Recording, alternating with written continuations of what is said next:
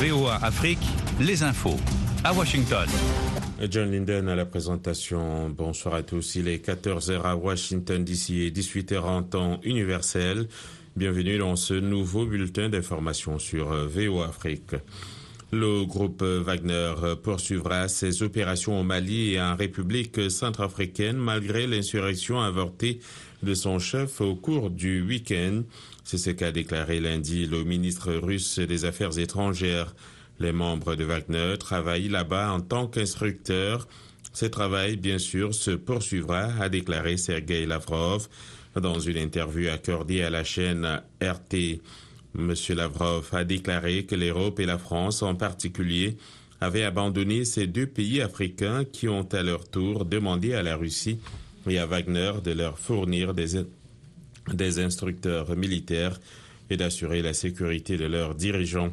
Les puissances occidentales estiment que le groupe Wagner est utilisé pour promouvoir l'influence de la Russie à l'étranger et l'ont accusé de pratiquer la torture et d'exploiter les ressources naturelles.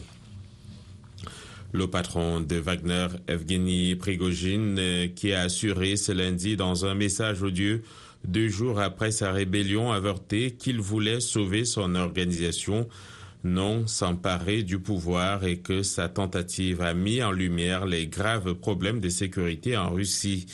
Les autorités russes se sont de leur côté efforcées au cours de la journée de donner une image de normalité dans le pays malgré ces graves coups portés en l'espace de 24 heures à l'image de Vladimir Poutine en pleine contre-offensive ukrainienne sur le front.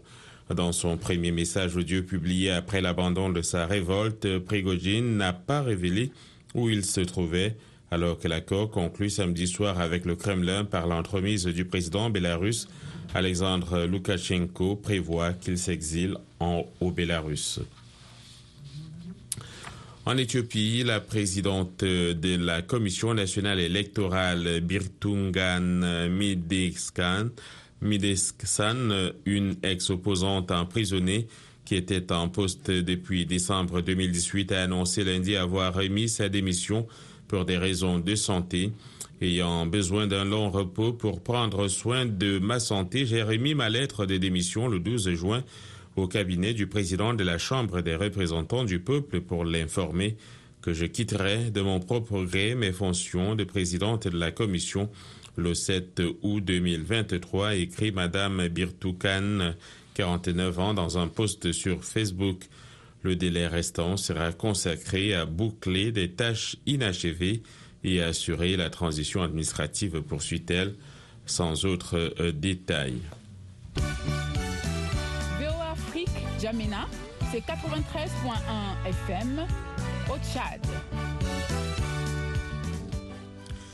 En Sierra Leone, le décompte des voix de la présidentielle de samedi continue dans un contexte de tension à la suite de violences hier soir entre des opposants réunis au siège de l'APC à Freetown et la police qui dit avoir utilisé des bombes lacrymogènes pour les disperser.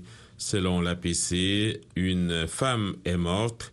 L'opposant Samura Kamara, leader de l'APC et principal adversaire du président sortant, Julius Madabio a indiqué sur Twitter que des balles ont visé le siège de son parti, l'APC, dans la capitale. Donc, selon la police, des membres de l'APC manifestaient à Freetown en annonçant au public avoir gagné les élections.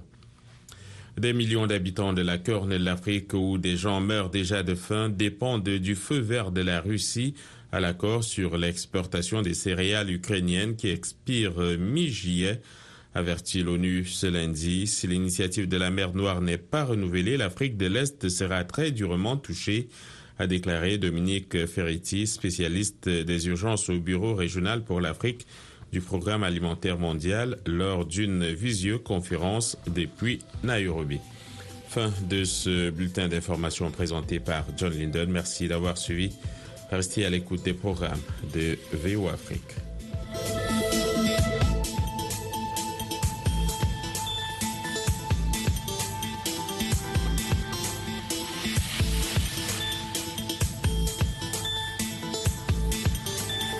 Soyez au cœur de l'info sur VOA